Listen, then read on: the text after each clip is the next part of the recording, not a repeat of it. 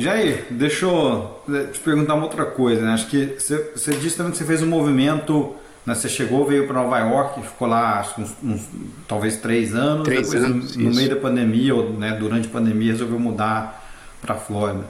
Esse foi um movimento que bastante gente fez. Eu pessoalmente também fiz. Eu morava em Chicago, né? Morei três anos em Chicago. Aí no meio da pandemia, falei, olha, acho que né, não, eu quero algo diferente, etc. E vim para Dallas. Né? Então hoje eu tô, tô aqui em Dallas.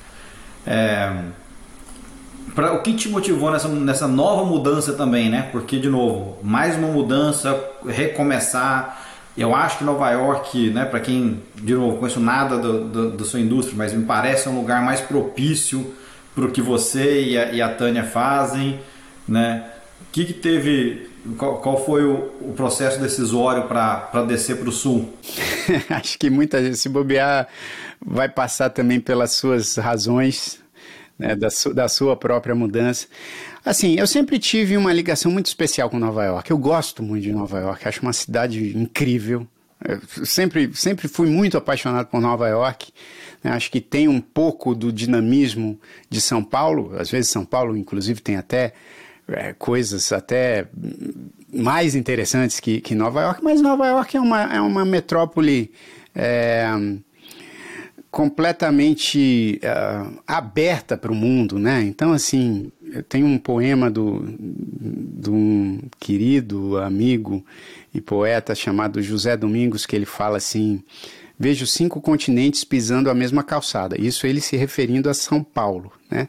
Mas isso faz muito sentido para mim também quando você pensa em Nova York, porque são, são todos os continentes ali na mesma cidade, se acotovelando no metrô, nas situações todas, e culturalmente ela é muito rica, né? É um dos lugares mais ricos do mundo culturalmente.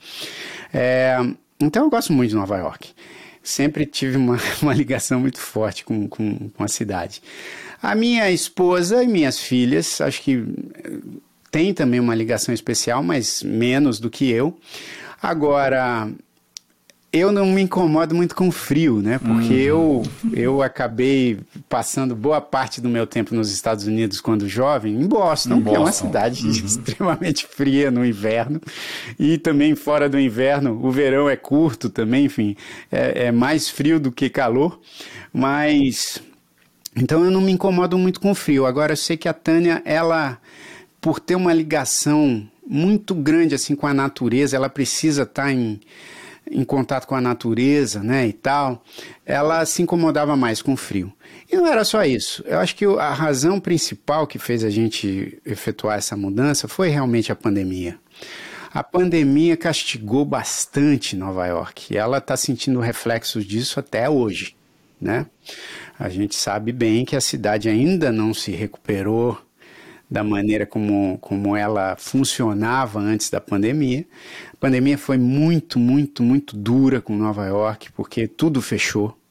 Além disso, um frio intenso, mas uh, Nova York acabou perdendo muito do, do dinamismo ali, porque tudo fechou. A Broadway fechou, né?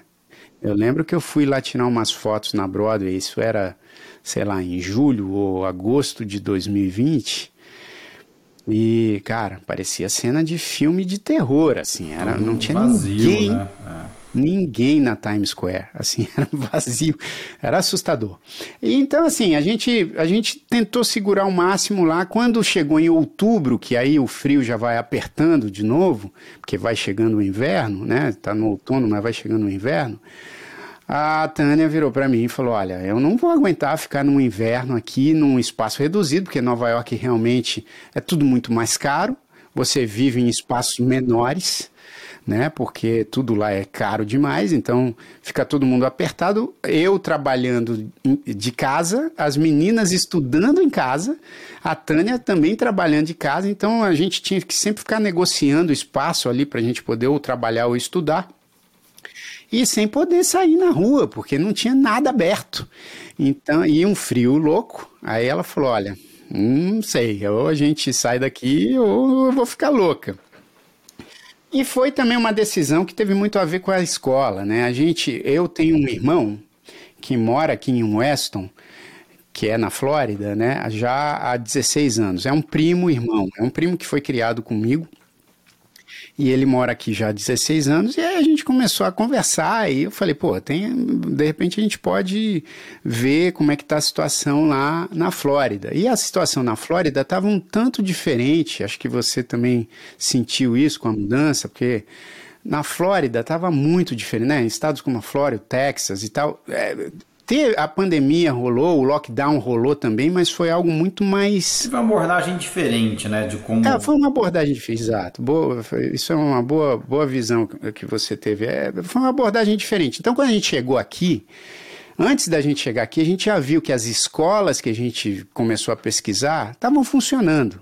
Normalmente, claro que com todas as medidas com de segurança. Uhum. Isso e tal, mas funcionando normal. Isso antes da vacina, a gente está falando, né? É, e aí, assim, as escolas funcionando normalmente, algumas coisas fechadas, mas outras também funcionando com limitações, mas funcionando. Então a gente falou, cara, vamos para um espaço maior, né? Porque com o que a gente pagava de aluguel lá em Nova York, dava para pagar e ainda sobrava dinheiro, dava para pagar um, um espaço bem maior na Flórida. Então a gente tomou essa decisão. As meninas se adaptaram super bem e muito rapidamente. Então foi uma mudança que teve como, como um agente forte o fato da pandemia ter sido muito dura em Nova York mesmo. Cara, eu, eu tô adorando esse papo, porque assim, para mim mostra que, pô, de novo, você, né, você é um ídolo, eu te ouço desde criança, né? Mas, cara, no fim, assim, você é gente como a gente, né? Tem os meus, tem... Cara, mas é isso, né? As angústias, né? As, as decisões que tem que tomar de escola dos filhos, etc, né? Então, é, pô, tá sendo muito, muito prazeroso essa conversa. E nessa linha, Jair, eu queria entender o seguinte... O que, que você teve que mudar ou adaptar no seu, né, no seu estilo de vida aqui nos Estados Unidos? Né? Você mencionou, ah, no Brasil, obviamente, a gente tem um certo nível de suporte, etc. Aqui, né, levar a criança. O que, o que você teve que adaptar e o que foi mais difícil? Né? Eu brinco que assim, né? Todo mundo, ou várias pessoas vêm morar fora e põe foto, põe não sei o que tal. Mas ninguém coloca foto de assim, cortando grama, lavando roupa no final de semana. Fala, isso a Globo não mostra, né? Mas é a vida aqui, entendeu? A vida aqui é essa, assim, tem os prós, né? Mas tem também essas coisas que a pessoa tem que estar preparada para vir morar aqui. Exato, é, é, é, é, um, é um outro um outro approach, né? É, e, e, é o que você falou, você tem que se adaptar. Então, assim, cara, na minha experiência, né? Como eu falei bastante da, dos motivos, essa coisa da gente aproximar a família, como era um dos, um dos objetivos principais, a gente já sabia. E, e, e, eu acho que ajudou muito o fato de eu ter morado aqui durante quatro anos quando fiz faculdade, quatro anos e meio em Boston, né? Então eu já sabia qual que era o esquema, sabia que, que aqui você. Porque no Brasil, cara, a gente tem essa cultura do trabalho doméstico ser algo que, que você terceiriza muito quando você tem uma, um, uma condição é, mais privilegiada, né? Então o trabalho doméstico acaba sendo bastante terceirizado e isso é comum no Brasil, né? Aqui, e, e, e, aí isso faz até também com que, por ser comum, o trabalho doméstico ele é, é ele tem uma remuneração menor, infelizmente, né? E, e até mesmo uma, é, uma valorização, não só financeira, mas tem uma valorização menor, né? Uh, e aqui nos Estados Unidos é o contrário, né? Aqui uh, o trabalho doméstico, como muitas vezes ele não é terceirizado, porque as próprias famílias né, se, se, se organizam para efetuar esse trabalho doméstico. O trabalho doméstico eu digo do dia a dia, de limpar a casa, de limpar o banheiro, de, de lavar louça, de lavar roupa. O trabalho doméstico terceirizado nos Estados Unidos ele é mais caro. É, ele é mais valorizado. Então, assim, é, é, é, uma, é uma diferença aí, talvez até cultural, que a gente tem que lidar. Então, assim, isso eu, como eu já tinha morado aqui, eu já sabia, né? Mas obviamente que existem os desafios, né? Porque tanto eu quanto Tânia, a gente sabe assim que as meninas pô, vão para a escola e a gente, né, manda, por exemplo, almoço para elas né? Para levar para a escola, na lancheira. Então a Tânia acorda super cedo, faz o almoço das meninas e tal, e, e põe ali. É, Aí a gente leva as meninas na escola, pega na escola, aí tem que levar no balé, tem que trazer do balé, tem que trazer de todas as outras atividades, além do nosso trabalho que a gente tem que fazer e tal. Então isso é desafiador, mas ao mesmo tempo, cara, eu, eu hoje em dia acho que a gente já se acostumou a essa nova realidade, que para a gente tem sido extremamente importante. Então hoje em dia já não é mais aquela, já não é mais aquele, não é tão trabalhoso. Você consegue coordenar depois de um tempo.